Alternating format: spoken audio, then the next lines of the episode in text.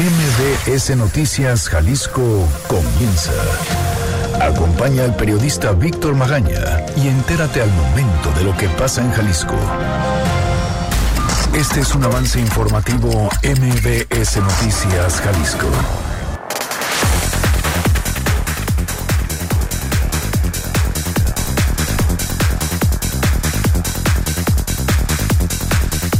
Buscar en Jalisco que los feminicidas no gocen de beneficios de recovecos legales para que tengan libertad anticipada. Mediante una iniciativa se espera clasificar este delito para que el feminicida tenga que cumplir el total de la condena.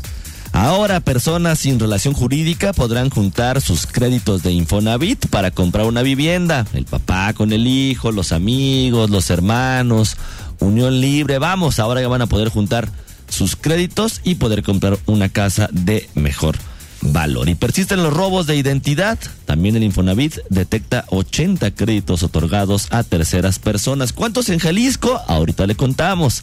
Inician el programa de desasolve de arroyos y canales en Tlajomulco. Se van a invertir 110 millones de pesos. Para la segunda semana de mayo, Sayula celebrará el Festival Rulfiano de las Artes para conmemorar el natalicio del escritor Juan Rulfo y justifican aumento de sueldo a supernumerarios en el Congreso y de personal para diputados. ¿Qué cree? Dicen que este aumento es para que sean más productivos y más eficaces. Ahorita también le vamos a platicar el discurso que dieron los diputados. Ahí sí se pusieron de acuerdo todos los diputados ahí se asistieron al Congreso para defender este incremento de presupuesto. Primero, antes de cualquier cosa, ¿qué dicen el día de hoy las portadas de los periódicos? Las portadas del día. El informador. Víctimas de fraude acusan omisión de fiscalía. 11 defraudados por One Capital y Broker de Occidente afirman que la autoridad estatal no le ha dado seguimiento a sus quejas. El diario NTR. Quieren endurecer pena a feminicidas. Proponen modificar ley nacional de ejecución penal. Milenio Jalisco. Proyectan en Jalisco freno a la liberación de más feminicidas. El objetivo es modificar los artículos 137 y 141 de la Ley Nacional de Ejecución Penal para que el delito sea considerado grave. El año pasado, tres salieron de prisión. Mural. Va a juicio solo 1% de casos de fiscalía. De 256 mil procedimientos, vincularon 2.573. Excelsior. Escuela abandonó a Fátima. Incumplió protocolo. El Universal. Desvío de recursos no recibe castigo. De 1.003 denuncias, solo en 5 se lograron condenas.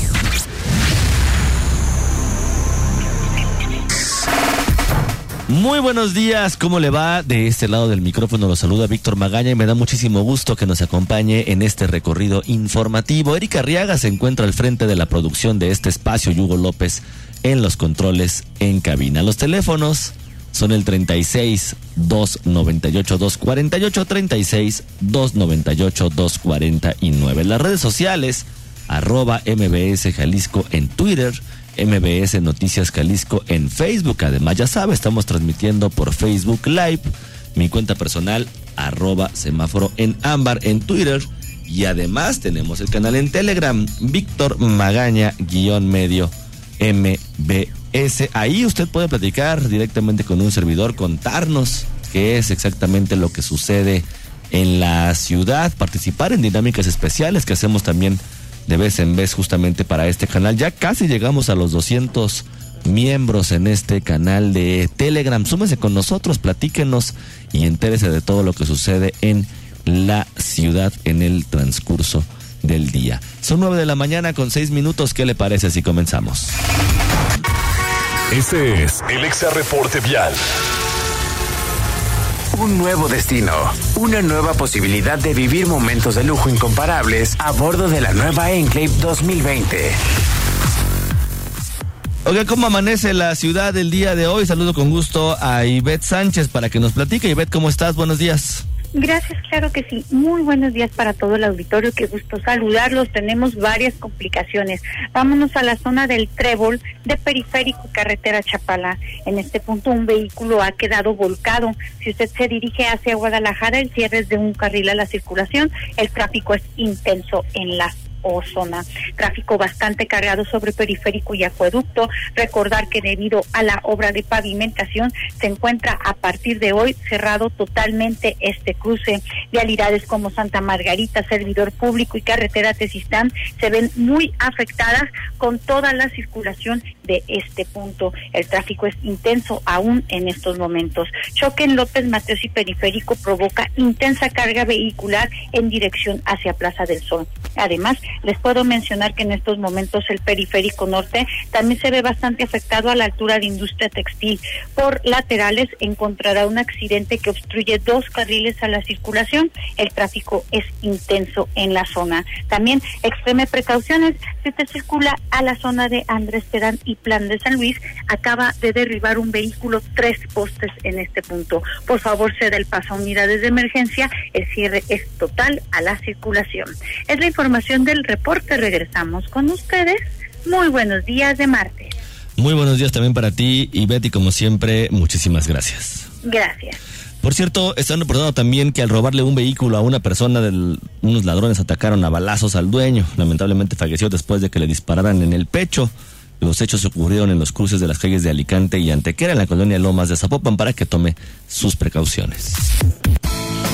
Una salida en familia siempre es un momento de lujo a bordo de la nueva Buick Enclave 2020. Estrena una Buick Enclave con bono de 80 mil pesos y 32 mil puntos Premier. Válido del primero de febrero al 2 de marzo de 2020. Términos y condiciones en Buick.mx. El Exa Reporte Vial es presentado por. Llévate una Buick Enclave 2020 con bono de 80 mil pesos y 32 mil puntos Premier. Visita tu distribuidor autorizado Buick. Seguridad. La van a buscar aquí en el gobierno del estado mediante una iniciativa que los feminicidas cumplan la sentencia total y que no se les dé, por supuesto, libertad anticipada. Adrián Montiel, ¿cómo estás? Buenos días. Muy buenos días, Víctor, también para el auditorio. Mira, en Jalisco las autoridades reconocen una crisis de feminicidio y violencia de género y por ello presentaron una iniciativa para que los condenados por feminicidio no gocen de beneficios por recovecos legales. La titular de la Secretaría de Igualdad Sustantiva entre Mujeres y Hombres, Fela Pelayo, explica la iniciativa. Escuchemos. Feminicidios feminicidas tras las rejas busca clasificar el feminicidio como uno de, los delitos que no se exceptúan del beneficio de la libertad condicional ni la libertad anticipada. Es decir, que quien cometa un feminicidio no pueda acceder a beneficios y cumpla en su totalidad la condena que se le dio. La misma secretaria Fela Pelayo aseguró que el presidente ha sido omiso o ha implementado acciones como el decálogo del presidente Andrés Manuel López Obrador contra la violencia hacia las mujeres, pero que no funciona muy bien. Por otra parte, esta iniciativa busca que no se repitan casos que se difundieron en diciembre de 2019 ante la liberación de Luis Alberto, Héctor Eugenio, eh, feminicidas que purgaban una condena y que salieron por los beneficios de la nueva iniciativa, que esta nueva iniciativa busca evitar. En uno de estos casos, el de Eugenio, que asesinó a Heidi Jurado, su esposa, en 2009, lo liberó el juez de ejecución de penas, Bernardo Salazar, y quien sigue elaborando en el Poder Judicial, de acuerdo con el presidente Ricardo Sudo. Escuchemos. Sigue trabajando, por supuesto. ¿Por qué razón? Porque para nosotros eventualmente, porque no puedo prejuzgar, y menos eh, en, en este momento si son bien o mal la actuación del juzgador de ningún otro, sino que se debe seguir un debido proceso también en el tema de juzgadores. Hay una queja administrativa en trámite, se llevará, se llevará su curso legal. Por otra parte, el mismo presidente Suro Esteves aseguró que los juzgadores emplean la perspectiva de género con más de 18 mil sentencias bajo la perspectiva de violencia de género desde 2017, entre las que se incluyen el feminicidio, aunque estas estadísticas todavía no las especifican. Pero todavía hay pendientes para que la perspectiva permee no solo en la población, también en ayuntamientos, como fue el caso de la agresión del alcalde de Zapotlanejo, Héctor Álvarez, contra una mujer en las fiestas navideñas y solo recibió una sanción para asistir a cursos. Escuchemos a la secretaria de Igualdad Sustantiva. Él aún no asiste, nosotros por parte de la Secretaría enviamos eh, una, eh, un oficio invitándole a participar y señalando una serie de acciones que recomendamos por parte del municipio para eh, fortalecer el combate a la violencia contra las mujeres. Porque además el ayuntamiento de Zapotlanejo no tiene una unidad especializada contra la violencia de género que debe articular la comisaría de la policía. Pues el reporte, Víctor. Adrián, muchísimas gracias. Muy buen día, muchas gracias. Oiga, por cierto, el día de hoy el diario NTR también está haciendo una publicación. Escuche usted. Ayer por la mañana autoridades de la Ciudad de México confirmaron la muerte de Fátima Cecilia, una menor de siete años en Xochimilco, reportada como desaparecida el 11 de febrero y cuyo cuerpo con signos de violencia fue hallado el sábado en una bolsa negra en Tláhuac. Seguramente usted conoce bien esta historia. La menor fue reportada como localizable luego de que una mujer la recogiera de su escuela, la primaria Enrique C. Repsamen, pese a que no era su familiar, lo que generó, por supuesto, críticas para el plantel por permitir que alguien, que no era su madre, se la llevara.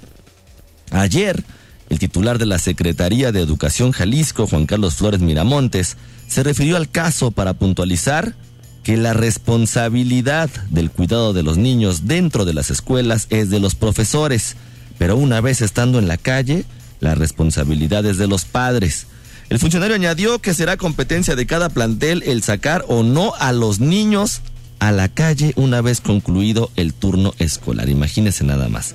Asimismo lanzó un llamado a los padres de familia a cumplir con la obligación de acudir con puntualidad por sus hijos una vez que estos salen de clase, así como establecer mejores y más eficientes canales de comunicación entre la comunidad de padres. Hoy más que nunca debemos reforzar la comunicación y participación de madres, padres y tutores. Juntos seguiremos generando las estrategias que nos permitan proteger a nuestros estudiantes, mencionó en Twitter. El titular de la dependencia estatal insistió en que fuera de la escuela no es responsabilidad de los profesores cuidar a los niños, aunque recordó que hay planteles de doble turno donde los menores se quedan a esperar hasta que vayan por ellos. Imagínense nada más, por cualquier razón, por cualquier motivo, un padre de familia, una madre de familia, van unos minutos tarde a recoger a su hijo. Bueno, según el secretario de Educación en Jalisco, pues nada, ya está en la calle, ya no es responsabilidad de nosotros. Ahí, a ver quién los cuida. Imagínese nada más ante la violencia que estamos viviendo. Hay que ver, el secretario de Educación nos puede tomar una llamada para platicar justamente sobre este tema y para que nos explique la lógica del por qué de la línea para afuera ya no es competencia de nosotros. Vamos a una pausa y regresamos. Noticias MBS Jalisco por XFM 101.1. Regresamos. Síguenos en nuestras redes sociales. MBS Jalisco en Twitter. MBS Noticias en Facebook. Congreso. 9 de la mañana con 20 minutos regresamos a cabina de MBS Noticias Jalisco. Le recuerdo nuestros teléfonos 36 298 248 36 298 249. Oiga, el gobierno de Jalisco firmó el convenio de no adhesión al Instituto de Salud para el Bienestar a través de sus redes sociales. El gobernador anunció y presumió que este acuerdo implica que la administración local se va a hacer cargo de la adquisición de medicamentos y por lo tanto no va a entrar en el sistema de compras consolidadas que propuso el presidente.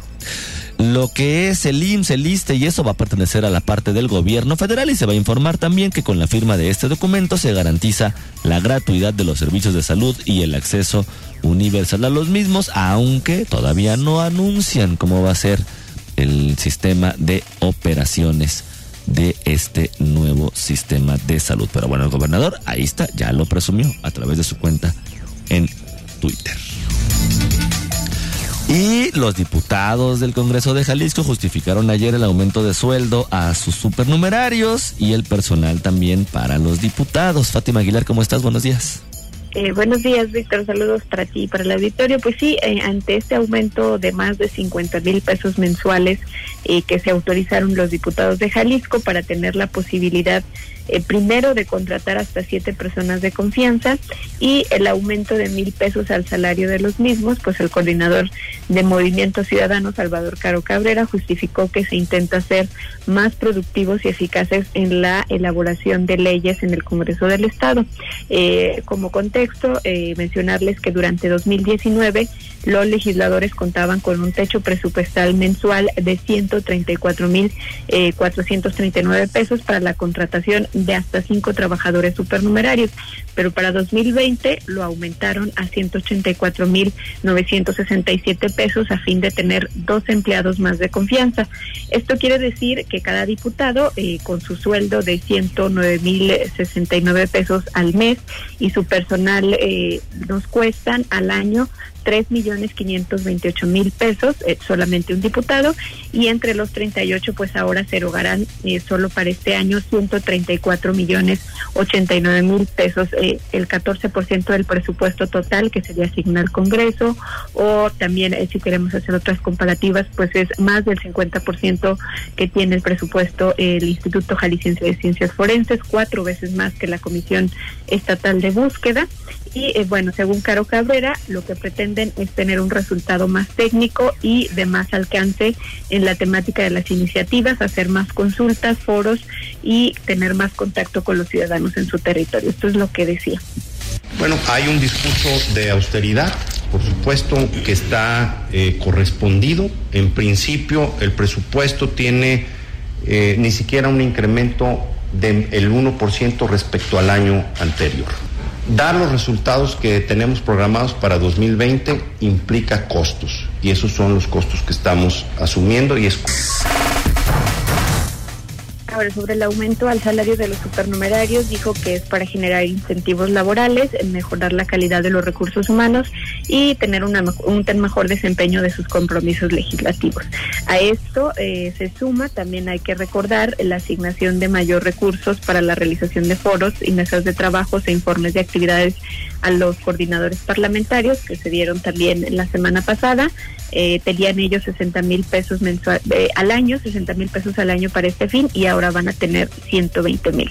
El legislador mesista argumentó que se hizo una evaluación por parte de los grupos parlamentarios y entre todos se consensó este aumento, es decir, ninguno ha criticado eh, esto que, que autorizaron aumentarse y negó que el discurso de austeridad pregonado desde el inicio de la legislatura se acabe con estas decisiones de los diputados. Pues es el reporte, Víctor. Fátima, muchísimas gracias. Buen día. Bueno, pues ya lo escuchó usted con este incremento, ya van a ser más eficientes los diputados en el Congreso de Jalisco. ¿Qué es lo que opina usted referente a lo que dicen ellos? Ya con esto, pues ya van a trabajar más, dice, ya van a poder hacer pues más su chamba y mejor. 36 298 248 36 298-249, nuestro canal en Telegram Víctor Magaña guion medio MBS y las redes sociales arroba MBS Jalisco en Twitter, MBS Noticias Jalisco en Facebook y mi cuenta personal arroba semáforo en ámbar. Platíquenos, platíquenos qué le parece esta pues esta respuesta por parte de los diputados en este incremento de más de un millón de pesos al año en pagos a supernumerarios, en contratación de más personal Dicen ellos, no tiene nada que ver, vamos a seguir con el tema de la austeridad. No se afecta, al contrario, vamos a ser más y mejores, dicen los diputados. La ciudad. Oiga, buenas noticias, o por lo menos eso es lo que parece al principio. El Infonavit está dando a conocer un nuevo modelo de crédito a personas sin relación jurídica. Esto es que ya van a poder entre dos personas comprar su casa o juntarse aunque no exista una relación jurídica. Erika Arriaga, ¿cómo estás? Buenos días. Buen día, Víctor. Buen día al auditorio. Así es, con el objetivo de que la ciudadanía adquiera una vivienda de forma adecuada y acorde a sus necesidades, el Instituto del Fondo Nacional de la Vivienda para los Trabajadores, el Infonavit, anunció el nuevo programa Unamos Créditos, donde se permitirá que dos personas sin relación jurídica como padres e hijos, hermanos, parejas en unión libre o amigos, junten sus créditos para adquirir una vivienda de mayor valor y mejor calidad. El representante de la Dirección General del Instituto en Jalisco, Jesús Ramón Gómez Armentia, explicó que para este año se espera brindar 14 mil financiamientos a nivel nacional. Escuchemos. Con Unamos Créditos, padres e hijos, hermanos, parejas en unión libre o incluso amigos podrán hacerse de un patrimonio juntos. En una primera fase se implementará con dos participantes y posteriormente será con tres y para el año 2021 se ampliará a cuatro participantes. Se espera una colocación de 14 mil financiamientos durante este año 2020 y a nivel nacional Agregó que la colocación de este programa a nivel estatal dependerá de la demanda que se presente en cada estado, pues es un esquema innovador en el sistema hipotecario mexicano donde no se restringe la coparticipación crediticia a un tema conyugal. A la fecha en Jalisco se han otorgado 28 créditos de este tipo que corresponden a padres e hijos, personas en unión libre y también amigos. Es la información, Víctor. Erika, muchísimas gracias. Gracias, buen día. Muy buenos días también para ti.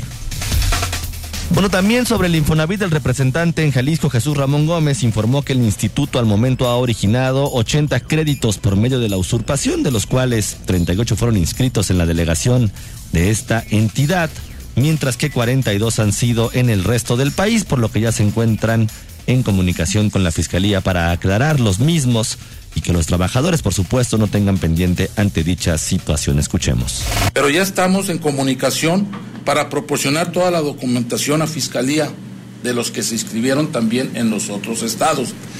Del mes de junio, el semestre pasado, a la fecha, le hemos restituido a 21 trabajadores su derecho del crédito. Se va a restituir el 100% a todos los trabajadores que les fueron usurpadas su identidad, para que no tengan ningún pendiente los trabajadores. Para evitar este tipo de situaciones en usurpación de identidad, el representante de Infonavit Jalisco explicó que el instituto ya implementó el uso de los sistemas biométricos dactilares, de tal manera que todos los trabajadores que soliciten un crédito deberán asistir a los centros de servicios para hacer validada su huella y poder continuar con el crédito requerido. Finalmente pidió a los trabajadores a quienes han robado su identidad acudan inmediatamente a la fiscalía para interponer una denuncia en la que el Infonavit proporciona todos los documentos que se requirieron para el crédito y se solicita al Instituto Jalisciense de Ciencias Forenses que emita un dictamen caligráfico para que determine si la firma que se encuentra en la escritura corresponde o no al trabajador que está denunciando. El periódico Mural está publicando el día de hoy, va a juicio solamente el 1% de los casos de fiscalía de 256 mil procedimientos vincularon a 2.573. Los procedimientos que la Fiscalía de Jalisco consigue vincular a proceso apenas son el 1% de los que investiga, promedio con el que se convierte en la penúltima fiscalía de las 32 entidades del país en este rubro. Este es otro de los hallazgos revelados por el modelo de evaluación y seguimiento del sistema de justicia penal que el gobierno federal compila con datos de las fiscalías estatales. En ella se indica que de 256.758 procedimientos derivados de carpetas de investigación iniciadas entre enero y septiembre de 2019, la cifra más reciente publicada, solo 2.573 llegaron a ser vinculados a proceso por un juez. Un procedimiento vinculado a proceso puede tener más de un detenido y en el lapso referido hubo 2.943 detenidos, a lo que se les vinculó a proceso.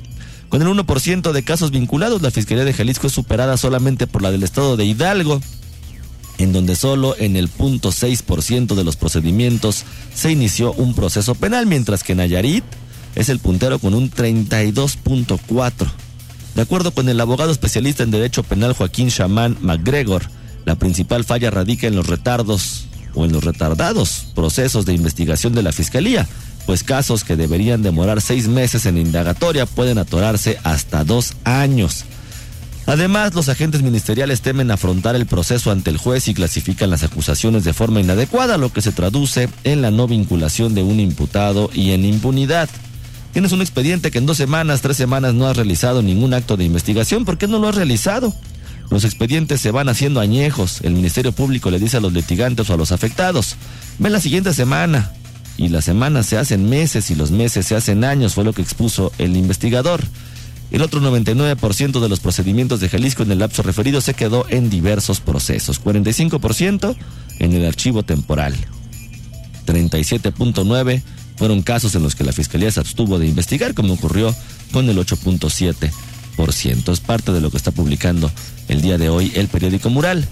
Va a juicio solo en 1% de casos de Fiscalía. Hay que recordar que el académico Lecuona, ahora encargado del Instituto de Justicia Alternativa, ya nos decía hace un par de años, bueno, hace sí, un par de años todavía al final de la administración de Jorge Aristóteles Sandoval, que en Jalisco era había más probabilidades de ganarse la lotería que de obtener justicia aquí en nuestro estado. Habría que volverle a preguntar al investigador Lecuona qué es lo que opina ahora, que él también ya es parte del gobierno, como encargado del Instituto de Justicia Alternativa. ¿Y qué es lo que está pasando según Mural? Apenas el 1% está vinculado en casos de la Fiscalía. Son 9 de la mañana con 32 minutos. Vamos a ir a una pausa. Oiga, Hitler, Hitler es bueno. Ahorita le cuento. Escuchas Noticias MBS, Jalisco, por XFM 101.1. Estás escuchando MBS Noticias, Jalisco, con Víctor Magaña. La ciudad.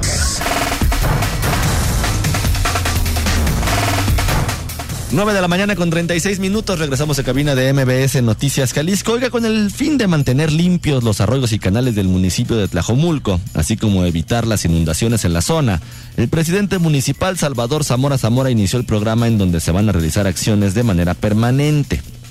En total, van a ser 128 kilómetros de cuerpos de agua, 12 vasos reguladores y 6 presas que se encuentran en el territorio de Tlajomulco. Escuchemos. Ingeniero Jorge González es un trabajo que hacemos permanentemente durante todo el año. Eh, hoy formalmente damos inicio con los trabajos porque la intensidad con la que vamos a estar trabajando los siguientes días va a ser de manera abundante, va a ser de manera importante. Agradecer la presencia de don Felipe Regalado, encargado de la maquinaria, que también coordina estos esfuerzos, estos trabajos. Y la tarea no es fácil, porque como bien lo decía, nada más y nada menos tenemos 128 kilómetros de canales y arroyos en todo el municipio. El primer edil resaltó que para hacer las labores de limpieza se necesitaba de un trabajo permanente de desasolve, esto a causa de las contingencias presentadas en el año anterior, donde se registraron inundaciones. Para este año la inversión municipal será de 110 millones de pesos. Finalmente, Zamora Zamora invitó a la población a evitar dejar basura y muebles en los cauces, ya que estos provocan taponamientos y desbordes. Bueno, y para la segunda semana de mayo, Sayula celebrará el Festival Rulfiano de las Artes para conmemorar el natalicio del escritor Juan Rulfo. Para involucrar a la comunidad artística, se abrió la convocatoria del concurso internacional de cortometrajes que apoya la Comisión de Filmaciones del Estado de Jalisco, la COFIEJ. El codirector del festival, Uri Espinosa de los Monteros, destacó el objetivo del festival en una de las sedes donde el mismo escritor confirmó como su lugar de nacimiento. Escuchemos. Bueno, ¿qué, buscamos?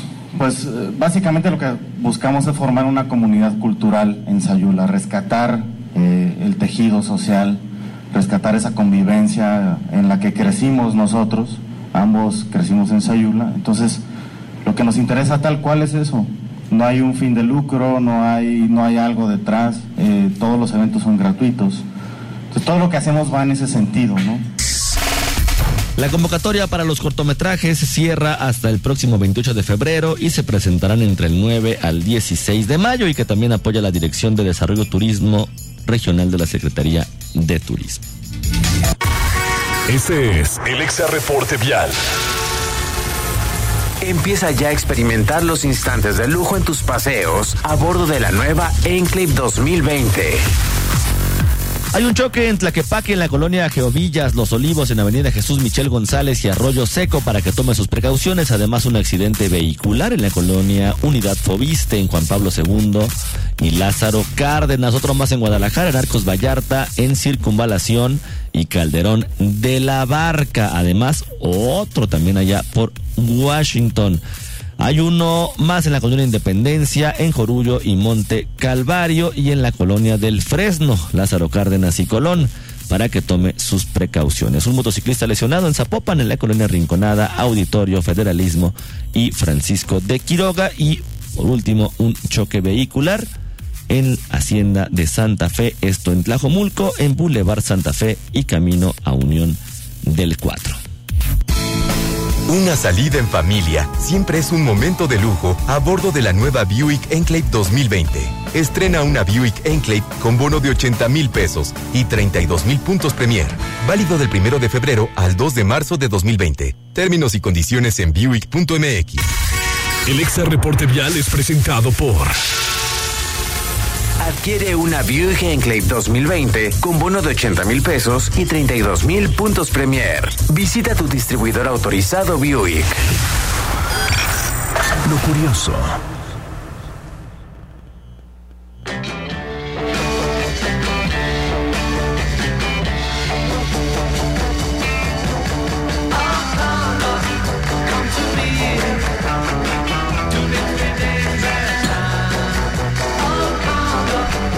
Oiga, mi papá quería demostrar que podía haber un Hitler bueno, dice Hitler cigarruista, un periodista panameño de 50 años de edad, según lo que está publicando el periódico El País. Un periodista panameño cuyo nombre coincide con el del líder nazi denuncia los problemas que sufre en Internet. Su caso muestra la dificultad de moderar el contenido online. Su nombre le ha afectado de maneras obvias, estrambóticas e inimaginables.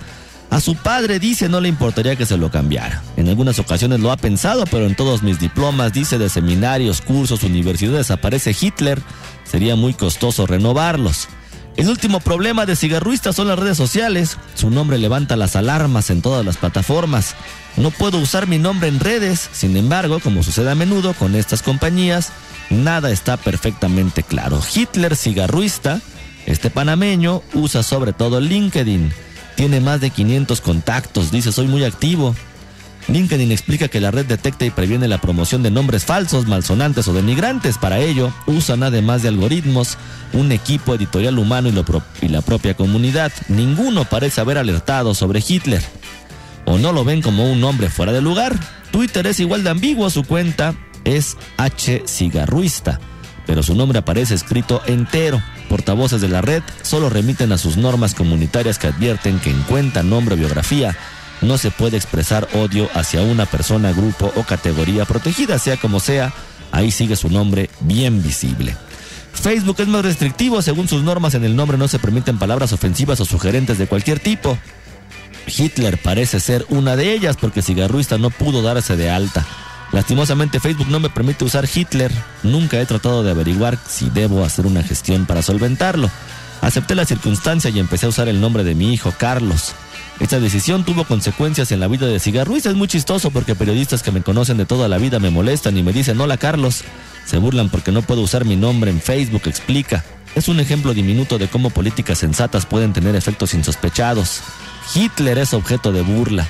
En el colegio de su hijo también le llaman Carlos. En Panamá es habitual que el hijo mayor lleve el nombre de su padre. Cigarruista, habituado a dar explicaciones sobre su nombre, ha preferido no hacerlo en el colegio. En Alemania dice no le preguntan mucho, solo confirman una y otra vez que su nombre sea ese. La primera vez que volé a Alemania entregué el pasaporte y la muchacha que estaba en la aduana no lo podía creer. Llamó a varios de sus compañeros, me preguntaban si de verdad era mi nombre entre risas y sorpresa, pero nada más. Me sellaron y entré. Iba con una chica a la que le hicieron muchas más preguntas que a mí sobre el viaje.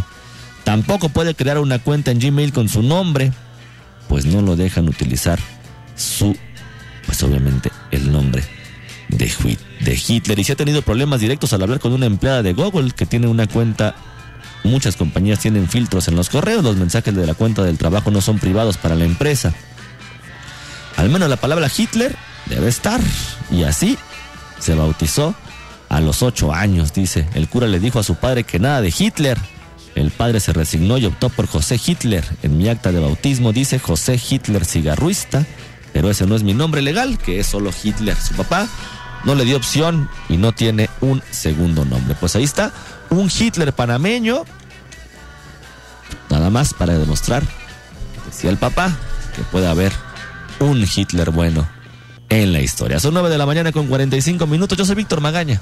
Pase usted un muy bonito día.